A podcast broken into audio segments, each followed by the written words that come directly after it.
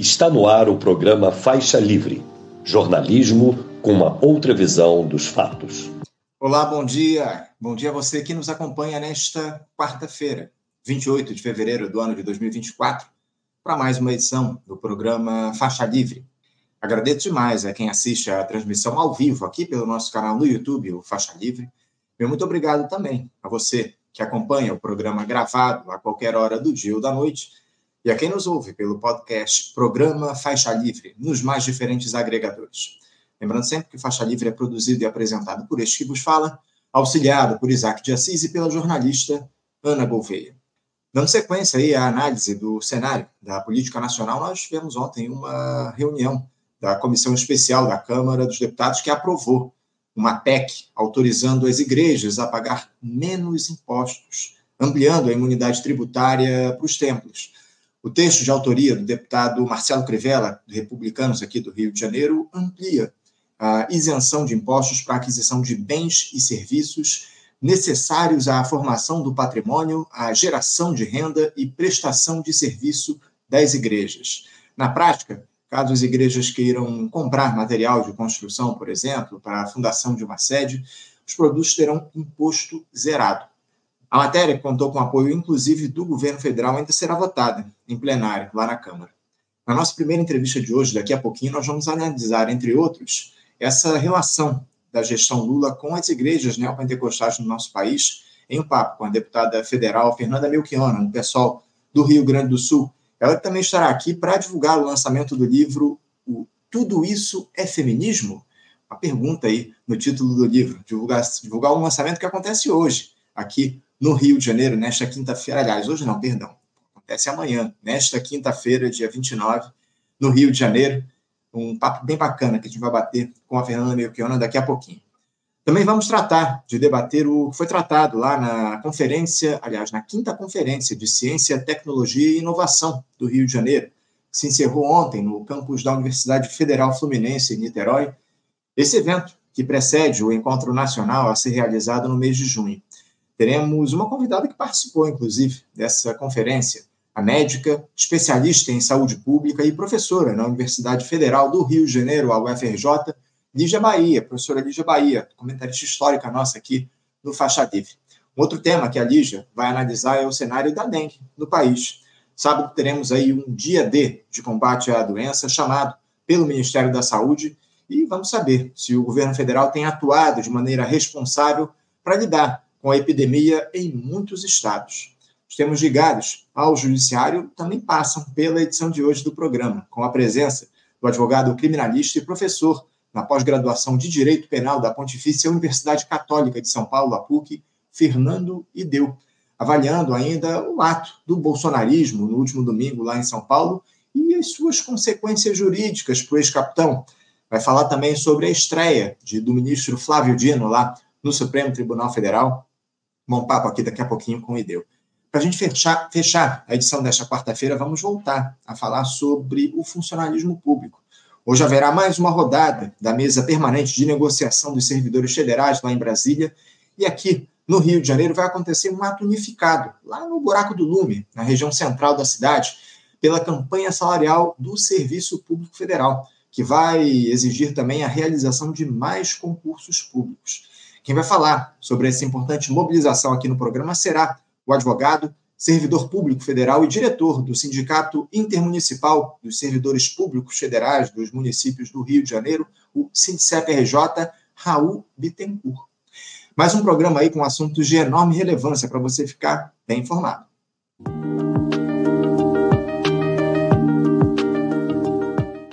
Bom, gente, agora sim, eu vou saudar do outro lado da tela a nossa primeira entrevistada que nos aguarda. Cumprimento a deputada federal pelo PSOL no Rio Grande do Sul, deputada Fernanda Melchiona. Fernanda Melchiona, bom dia. Bom dia, Anderson. Bom dia a todos os seguidores e, enfim, que acompanham o Faixa Livre. É um prazer estar com vocês. E daqui a pouco aí no Rio, né? Amanhã, aí para o lançamento do nosso livro. Exato, exatamente. Prazer é nosso, deputada, recebê-la aqui pela primeira vez no nosso programa. Muito obrigado por aceitar o nosso convite. Vamos falar, evidentemente, daqui a pouquinho a respeito do lançamento do seu livro aqui no Rio de Janeiro, que vai se dar na Livraria Leonardo da Vinci. Mas antes disso, deputado, a gente quer falar um pouquinho de política, né? Porque ah. uh, esse ano de 2024, após o primeiro ano do terceiro mandato do presidente Lula, ele tem sido apresentado como um ano de colheita de frutos pelo governo. O problema foram as sementes plantadas até aqui, né, deputada? Boa parte delas para produzir frutos que alimentam a roda do rentismo e os interesses da alta burguesia. Eu já vejo muita gente classificando essa administração liderada pelo presidente Lula como de centro-direita. É o caso, por exemplo, do ex-senador Roberto Requião, que é filiado ao próprio Partido dos Trabalhadores e esteve aqui conosco mais uma vez no dia de ontem. Deputada, é, como essa é a primeira vez que a gente conversa aqui no programa, eu gostaria de ouvir a sua avaliação para as escolhas que o governo do presidente Lula tem feito nesse processo de reconstrução nacional após os quatro anos de desastre liderados pelo Jair Bolsonaro, que tentou um golpe de Estado aí para seguir no comando do país. Como é que você analisa, deputada, essa administração do presidente Lula até aqui? Olha, Anderson, o problema é com qual lupa, né? E, e, eu acho que com toda a experiência do golpe parlamentar do Temer e depois dos quatro anos do governo Bolsonaro, tem um, um, um setor do movimento da esquerda mesmo, né? Não estou falando das, das, dos partidos, mas da vanguarda social, da esquerda brasileira, que olha com uma lupa do comparado com Temer e com Bolsonaro. Bom, é, essa comparação não existe, porque evidentemente nós damos a racionalidade no posto de mando, não temos né, o negacionismo no comando, e nem uma estrutura golpista que a extrema-direita queria no Brasil e sai querendo no mundo, como Milley agora na Argentina, né? Uma agenda ultraliberal com a restrição das liberdades democráticas é um tema da atualidade, é, inclusive o que faz essa extrema-direita emergir. E aí que vem a resposta para a tua segunda pergunta, porque, evidentemente, com a lupa daqueles que defendem uma uh, revolução estrutural, né, no sentido de outro modelo econômico e político, e a gente sabe que isso não é por decreto, mas por passos que se dá para controlar, ou enfim, distribuir renda, taxar os grandes, avançar sobre tributação de patrimônio, reforma agrária, reforma urbana, enfim, né?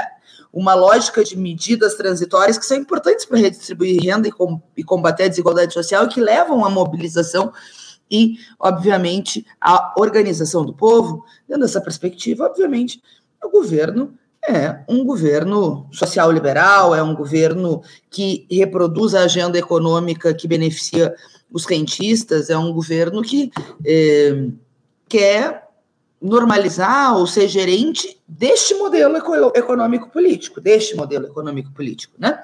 Que é o capitalismo em crise, uma crise multidimensional da economia, uma crise social, uma crise ambiental, e esse ano de 2023 foi o pior né, que o povo brasileiro sentiu na pele, as consequências, que, entre muitas coisas, na ausência de uma alternativa de esquerda de massas, acaba também deixando um espaço vazio para que a extrema-direita ocupe por uma outra narrativa, que é antissistema, entre aspas, mas que é a face mais podre do capitalismo. Então, é óbvio, eh, se a gente pegar, falando né, uh, não diria genericamente, mas mais analiticamente, mas dá para pegar cada um e dizer, olha que arcabouço fiscal.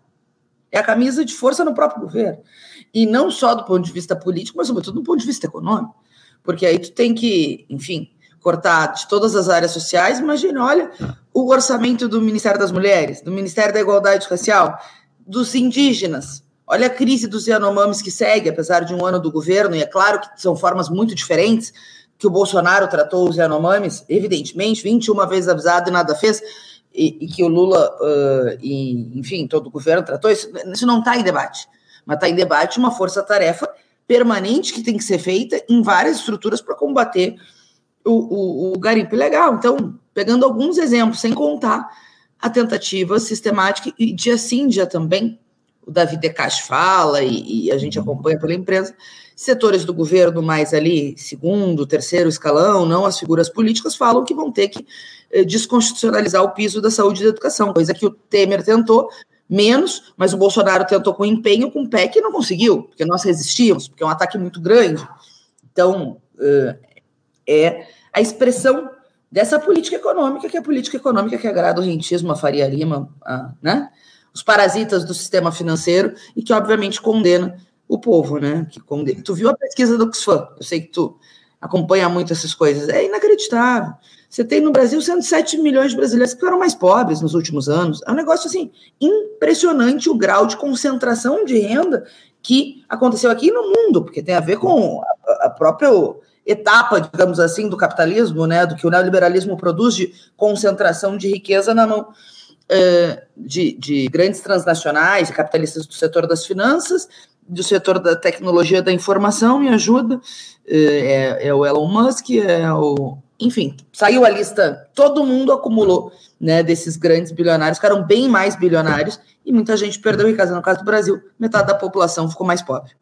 É, um, capitalismo em crise, mas que ainda tem muito espaço nas periferias, né? Enfim, como aqui o Brasil. A gente conversou, inclusive, com o Davi De Castro no programa de ontem, analisando um pouco do cenário da economia aqui no nosso país. Agora, o, o deputada, o, o, lulismo, ele que é caracterizado aí por essa conciliação de classes, ele ainda é capaz de dar resposta para os dramas da população pobre do nosso país nesse momento histórico, com a extrema-direita muito em evidência? Seria, digamos assim, um mal necessário, uma transição uh, ou uma solução eleitoral a gente ter o presidente Lula no Palácio Planalto?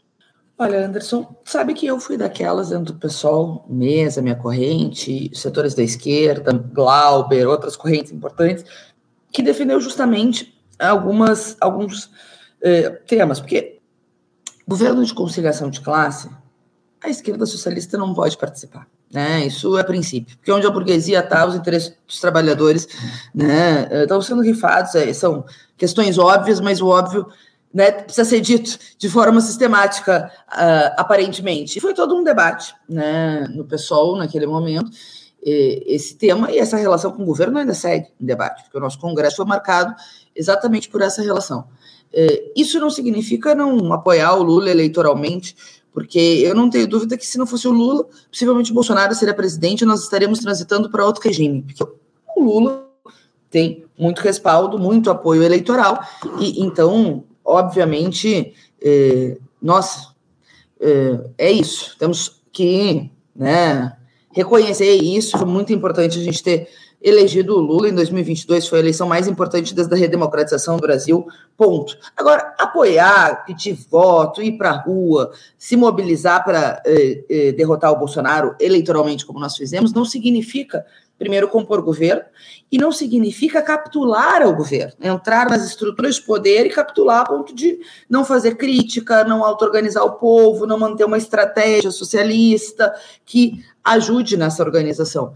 E eu acho que o, o, o PT, como projeto estratégico, segue sendo um partido forte, com influência eleitoral importante, com várias figuras públicas, enfim, que tem uma origem operária, e a história, eh, né, é a história do partido, de, do PT, eh, mas não é um partido que estrategicamente defende outro modelo estrutural, ao contrário, não é um partido que fala de. de e não é há muito tempo, né, não é nenhuma novidade.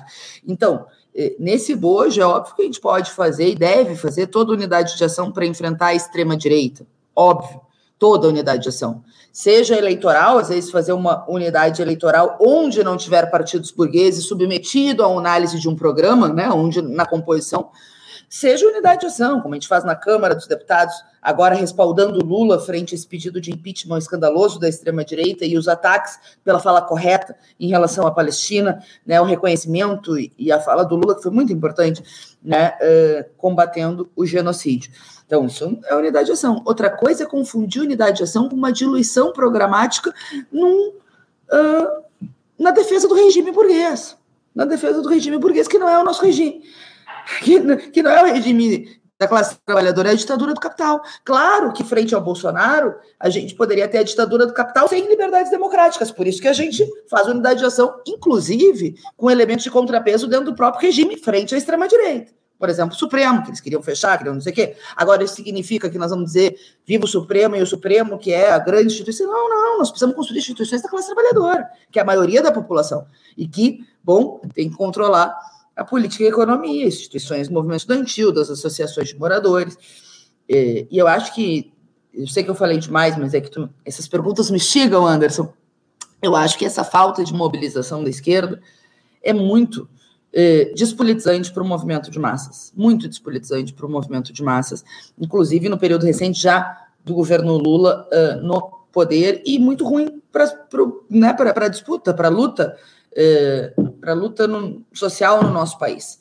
Né, ver, o Bolsonaro fez esse ato domingo, uh, enfim, podemos comentar depois, é, foi a tentativa dele de, de se proteger da extrema-direita, de pedir anistia, né? De tentar fazer um acordão por cima, como a história do Brasil está marcada por vários, então é, é, a tentativa deles. Eu acho que não surtiu esse efeito, podemos comentar depois, mas a marca do governo dele nos quatro anos foi fazer mobilizações golpistas, inconstitucionais, porque numa, numa eh, democracia que se conquistou liberdades democráticas para roupa de golpe é um escândalo, né? Ir lá e, e não sei o quê. Mas eles fizeram com o aparelho do Estado o 7 de setembro de 2021, durante a pandemia, etc, etc. E, e ao mesmo tempo, a gente é, né, não tem um calendário forte de mobilização. 2023 também foi marcado por pouca mobilização social. É ruim para o povo, é ruim para luta pela prisão do Bolsonaro, para enfrentar a extrema-direita, é ruim para combater as desigualdades sociais, inclusive pressionar, porque o governo não se pressiona, e desculpa, né? Todo o debate que a gente fez na esquerda, logo depois da eleição do Lula, o governo não se pressiona com cargo no governo, aqui ou aqui, uhum. onde tem partidos burgueses com os cargos determinantes, o governo se disputa na luta, na mobilização, com o povo na rua, entende? Isso é eu acho que, que é ruim. Não, sem dúvida alguma. A gente tem tratado dessa questão com muita força aqui no programa, a falta de mobilização do nosso campo, que não é de hoje. A gente já vem observando isso já há bastante tempo, pelo menos há uma década aqui no nosso país, a esquerda não consegue se mobilizar de maneira firme para se contrapor a essa extrema-direita que vem avançando cada vez mais no país, muito mobilizada. Agora, eh, deputado, eu queria tratar aí de um ponto nevrálgico dessa gestão do presidente Lula, que é justamente a relação com a Câmara dos Deputados. Nesse que é um ano eleitoral para lá de importante, a gente precisa tratar disso. O presidente da casa, o presidente Arthur Lira, ele tem tentado se aproximar, aliás, se apropriar cada vez mais da pauta política nacional e do orçamento da União. Temos aí 53 bilhões de reais destinados a emendas parlamentares no orçamento desse ano, enfim. A, a gente sabe bem que o melhor antídoto para isso seria povo na rua, né? Algo que, lamentavelmente, como a gente acabou de analisar, só a extrema-direita consegue mobilizar. É, deputado, por que, que a esquerda perdeu essa, essa capacidade, acima de tudo, de fazer o diálogo com a classe trabalhadora. Isso está ligado às escolhas que foram feitas durante os anos em que o PT ocupou o Palácio Planalto? E como é que você avalia essa relação do governo com o Congresso Nacional hoje? É, eu, eu acho que tem, evidentemente, esse elemento de incorporação, né, de de uma esquerda que foi cunhada no movimento social na década de 80, o surgimento do PT, né, lá no, no, no berço do, do, sindicalismo, do novo sindicalismo brasileiro, 78, 79, eh, CUT, a relação com o movimento sem terra, o movimento estudantil, enfim, e que depois da, das décadas enfrentando ali o neoliberalismo, antes disso como projeto político, né, porque os congressos do PT já foram mudando as suas resoluções, mas é quando incorpora e, claro, decide ser gerente do capital no sentido estratégico, né, de como projeto de poder eh, ganhar a eleição e encarar o Estado como uma caixinha que muda ali as representações e, e, e tá tudo bem, e, e ao mesmo tempo, e aí resolve o problema, entre aspas, e ao mesmo tempo, claro, mais recurso, investir mais no social, não quer dizer que sejam a mesma coisa, né, do PSDB, ou o Bolsonaro a gente não compara, mas dos outros governos, mas sem a marca estratégica né, de querer apostar na mobilização, num caminho alternativo de medidas transicionais e medidas mais efetivas, mais radicais no sentido de arraiz os problemas, né?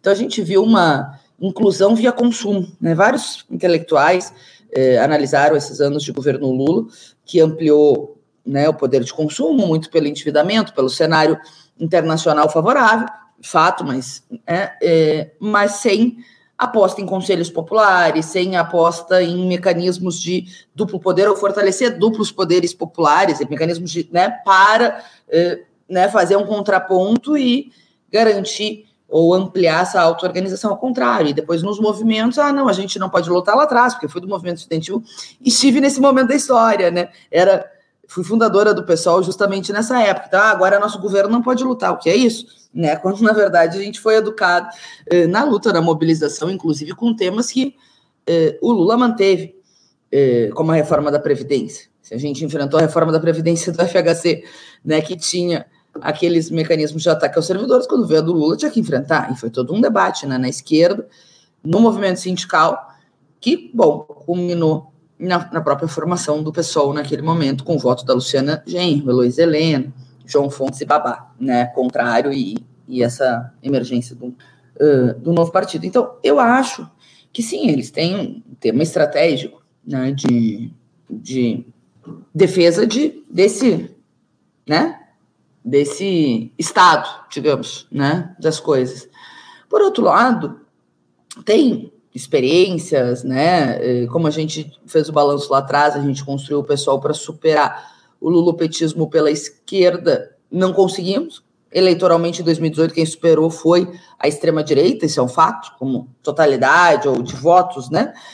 Mas o pessoal cresceu, né? Comparado com o que foi o seu surgimento, tem outros partidos, movimentos, e eu acho que, embora é, eu marcaria muito 2023 como ano que, sim, nós não conseguimos, e aí tem vários fatores, né, é, de cansaço das pessoas, de desesperança, o que é ruim, a desesperança sempre vai só ajudar a extrema-direita, de setores do governo dizendo que agora não é para lutar, etc., porque, né, porque não querem ter mobilização, porque a mobilização também politiza e leva à esquerda as coisas, mas eu acho que nós uh, fizemos boas lutas no fora Bolsonaro, insuficientes para derrotar o Bolsonaro, mas e mostra que tem vanguarda social brasileira, o Ele Não, em 2018, a maior manifestação feminista da nossa história, a força das paradas livres, que tem crescido muito. Então, assim, tem esse germe, essa latência, né? Não sei se germe é a palavra, é latência. Latência, tem movimentos fortes, né? Esporádicos nos últimos anos, mas a gente precisa construir primeiro, mobilizações fortes, eh, indo agora, nesse tempo presente, e ao mesmo tempo dar um canal programático que busca a totalidade entre esses vários movimentos que tem uma amálgama, né? Tem uma amálgama eh, que a gente precisa eh, buscar para também potencializar os movimentos e ter uma, uma perspectiva mais estratégica, né? Frente ao tempo presente. É, o, o grande problema, a grande questão que se coloca é justamente o fato de parte aí desses movimentos sociais terem sido capturados pela estrutura governamental, no caso, o Partido dos Trabalhadores, levando aí boa parte desses movimentos para o governo. Essa é uma crítica que a gente faz aqui de maneira muito contundente no programa. A necessidade que esses movimentos sociais têm de ter autonomia, acima de tudo, independência para fazer as cobranças é, necessárias dos governos, dos executivos, acima de tudo. Deputado, eu também gostaria de ouvir a respeito aí dessa tomando essa PEC como motivo, uma PEC que foi aprovada ontem lá em uma comissão especial da Câmara dos Deputados, que amplia a imunidade tributária de entidades religiosas e templos de todas as crenças. O texto de autoria do deputado federal Marcelo Crivella, republicanos aqui do Rio de Janeiro, que a gente conhece bem, ele agora irá à apreciação do plenário e precisa de quórum qualificado para sua aprovação, ou seja, 308 votos. Essa proposta prevê inserir na Constituição que os governos federal, estadual e municipal não poderão criar impostos sobre a aquisição de bens e serviços necessários à formação do patrimônio, geração e prestação de serviço, manutenção e funcionamento dessas entidades religiosas. Atualmente já há proibição de cobrança de tributos sobre patrimônio, renda e serviços vinculados a atividades essenciais de igrejas e templos. Isso contempla aí, por exemplo, a isenção do Imposto sobre a Propriedade Predial e Territorial Urbana, o IPTU, aos edifícios em nome de uma entidade religiosa. O entendimento, deputado, é de que uma ampliação da imunidade prevista nessa PEC valerá inclusive para tributações indiretas, como, por exemplo, no imposto embutido na luz utilizada pela igreja ou no material para a construção do templo. Essa PEC recebeu apoio do governo Lula. Deputada, como é que vocês pessoal avaliam a ampliação dessa imunidade tributária para as igrejas, como pedia a bancada evangélica. Dentro do jogo da política, é um acerto esse do governo apoiar a proposta e outra. Como é que você vê a relação hoje do governo Lula com as igrejas neopentecostais do nosso país? Porque parece que é uma divisão, digamos assim. No domingo, a gente teve lá aquele ato do bolsonarismo que foi puxado pelo Silas Malafaia, né? que é um líder religioso, e, por outro lado, o Marcelo Crivella, que de alguma forma dialoga muito de perto com o governo, ele, com o governo federal, ele é sobrinho lá do Edir Macedo, da Igreja Universal, ou seja, parece que parte das neopentecostais estão ainda com Bolsonaro, mas um, uma parte delas ali tenta se aproximar cada vez mais do governo federal. Como é que você avalia essa relação do governo com as igrejas neopentecostais nesse momento? Primeiro, na tua outra pergunta, eu lembrei agora, né, Anderson, que a gente não pegou a análise do Centrão em relação com a Câmara, né? E acaba também tendo uma intersecção com o tema das igrejas, né? Com os fundamentalistas, né? Eu digo que a maior parte da, da expressão da bancada evangélica aqui na Câmara, né? E, e que são a, a, a expressão política, digamos, do, dos, dos, das frações uh, do, do, das representações das igrejas evangélicas que tu falava, eu acho que o governo uh, teve uma polarização no país, uma divisão, né? O governo, se pudesse, apostaria na mesma estratégia, na mesma forma que tratou nos governos do PT anterior, né? Uh, e tentou, né? E eu, e eu não concordo, estou dizendo que tentou tem feito, botou no, no governo vários partidos burgueses, vários partidos que até ontem estavam com o governo Bolsonaro, né, e dando estabilidade para o governo Bolsonaro, como por exemplo os republicanos, que aí sim é expressão política, partido que representa um setor né, da, da bancada fundamentalista. Bom, está na base do governo, PSD, etc., União Brasil, né, outros partidos do Centrão, e mesmo com todas as concessões, emenda, cargos, ministérios, é uma chantagem permanente, porque o centrão é fisiologismo, é chantagem econômica sobre o governo e, ao mesmo tempo, politicamente estará com o senhor que estiver no poder, sendo que tem uma concepção conservadora sobre vários temas. Olha, olha o que foi a votação do marco temporal, pegando outro tema. O marco temporal foi a pior derrota desde a redemocratização legal, do ponto de vista eh, de projeto de lei, dos indígenas e dos defensores do meio ambiente no Brasil. E se deu sob o governo Lula. Não pela votação orientação do governo Lula, evidentemente que não, mas pela votação na Câmara dos Deputados, com vários partidos que estão na base do governo Lula votando a favor do marco temporal. Então, olha a, a chantagem permanente, mais cargo, mais dinheiro, mais emenda. E o impeachment da Dilma já nos ensinou alguma coisa, né? Que tinha vários desses partidos que estavam na base do governo, através, votaram a favor do impeachment, atravessaram e foram compor o governo Temer. Simples assim, porque é isso. Não só a burguesia, né? E essa expressão mais fisiológica, né, da representação dos partidos burgueses é isso. Quando serve, serve, quando não serve, vai lá dar golpe e na ideologia, uma ideologia voltada aos interesses do capital e a setores deles, né? É. Ah, então, ali a relação com o agronegócio, no caso do Centrão, enfim, vários temas. E, e da mesma forma, né, eu vejo essa relação com uh, as igrejas, a tentativa com a bancada fundamentalista, né, porque tem um setor muito blocado com o bolsonarismo, aliás, como o setor social, né, e aí não é uma figura é, mas o Silas Malafaia ser um dos principais convocantes e a estruturação do próprio ato comandado por esses setores da igreja evangélica é, é uma análise incontestável, né, por um lado. Uh, e, por outro, o governo dá mais benesses, né? Como esse tema da imunidade tributária, quando o Estado é laico, quando a gente deveria reverter toda as, as, imunidades anteriores e a própria reforma tributária, um dos elementos que a gente se absteve é justamente a ampliação ainda maior, que depois tem que ser regulamentado para atividades afins. Daqui a pouco vai ter a universidade financiada por esse setor e sem pagar tributo, entendeu? Então, uh, e, e, e, gente, ah, não, alguém vai dizer assim, mas é uma sinalização. Mas assim, tudo que não avança retrocede, e as, e as coisas crescem dentro do aparelho do Estado, quando são governo, por exemplo, Marcelo Crivella foi ministro da Dilma.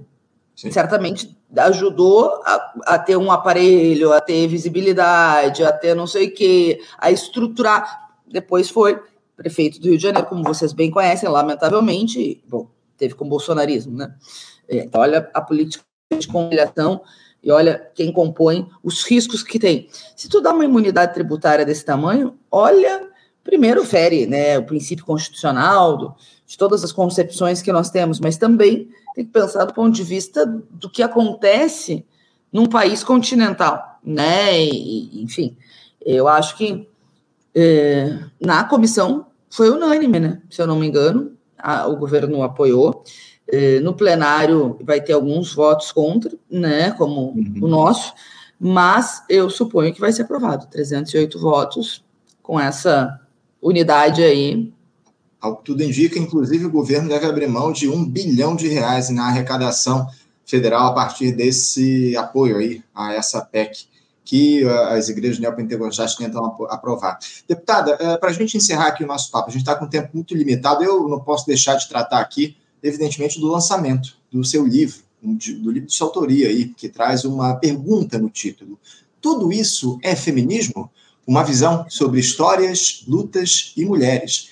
Livro publicado pela editora de Cultura e que terá sua noite de autógrafos aqui no Rio de Janeiro nesta quinta-feira, amanhã, a partir das 18h30, na tradicional livraria Leonardo da Vinci, ali pertinho, do lado da Carioca, no centro do Rio. Haverá também um bate-papo sobre a obra com as presenças de Vanderlei Aguiar, dirigente do Sindicato Estadual dos Profissionais de Educação, e também da advogada Clarice Chacon, ela que é mestre em História Contemporânea. Eu te confesso que o título é bastante instigante, Fernanda, e, essa pergunta eu queria deixar para você. É, o que em tudo isso é feminismo, deputada? Parabéns pelo lançamento. Bom, é, primeiro quero espero todo mundo lá amanhã, então, quinta-feira, 18 horas, lá na Leonardo da Vinci, e com essas duas presenças incríveis, além da, do Glauber, que vai prestigiar a gente, não vou dizer Mar, Tarcísio, enfim, vai ter vários companheiros e companheiras do pessoal carioca uh, que, que vão acompanhar o lançamento do nosso livro. E, na verdade, tudo isso é feminismo, é uma pergunta para instigar mesmo, né, para as pessoas eh, quererem ler o livro e, ao mesmo tempo, afirma uma visão né, sobre história, lutas e mulheres. E eu fui convidada para escrever, né, Anderson, por, um, uh, uma coleção, tipo, introdutória de determinados temas.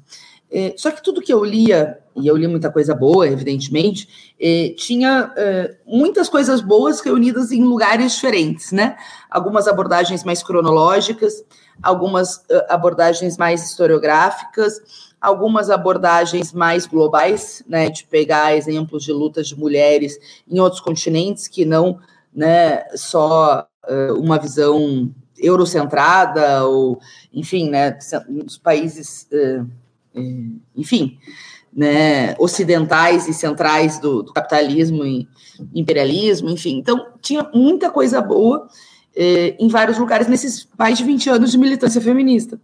Então, primeiro é uma visão, porque a gente tem vários feminismos no sentido ao longo da história, inclusive agora, disputas no, no seio do movimento feminista, isso é evidente, né? Nós não estamos entre aquelas que são a expressão do feminismo neoliberal, que tem peso nos Estados Unidos, que tem peso em outros lugares, do feminismo imperialista, nem do feminismo transfóbico, ao contrário, né, esses feminismos, enfim, embora usem o termo, eh, são a negação da luta por igualdade e emancipação das mulheres e da classe trabalhadora que a gente almeja. Então, tem uma visão, uma perspectiva classista, mas, ao mesmo tempo, além dessa visão, determinados momentos históricos de luta social que ajudaram nessa própria auto-organização das mulheres se expressando aí em vários eh, movimentos de, de, luta por igualdade, de pautas em relação a, sufrágio, a divórcio, a liberdades democráticas, a combate à violência, enfim.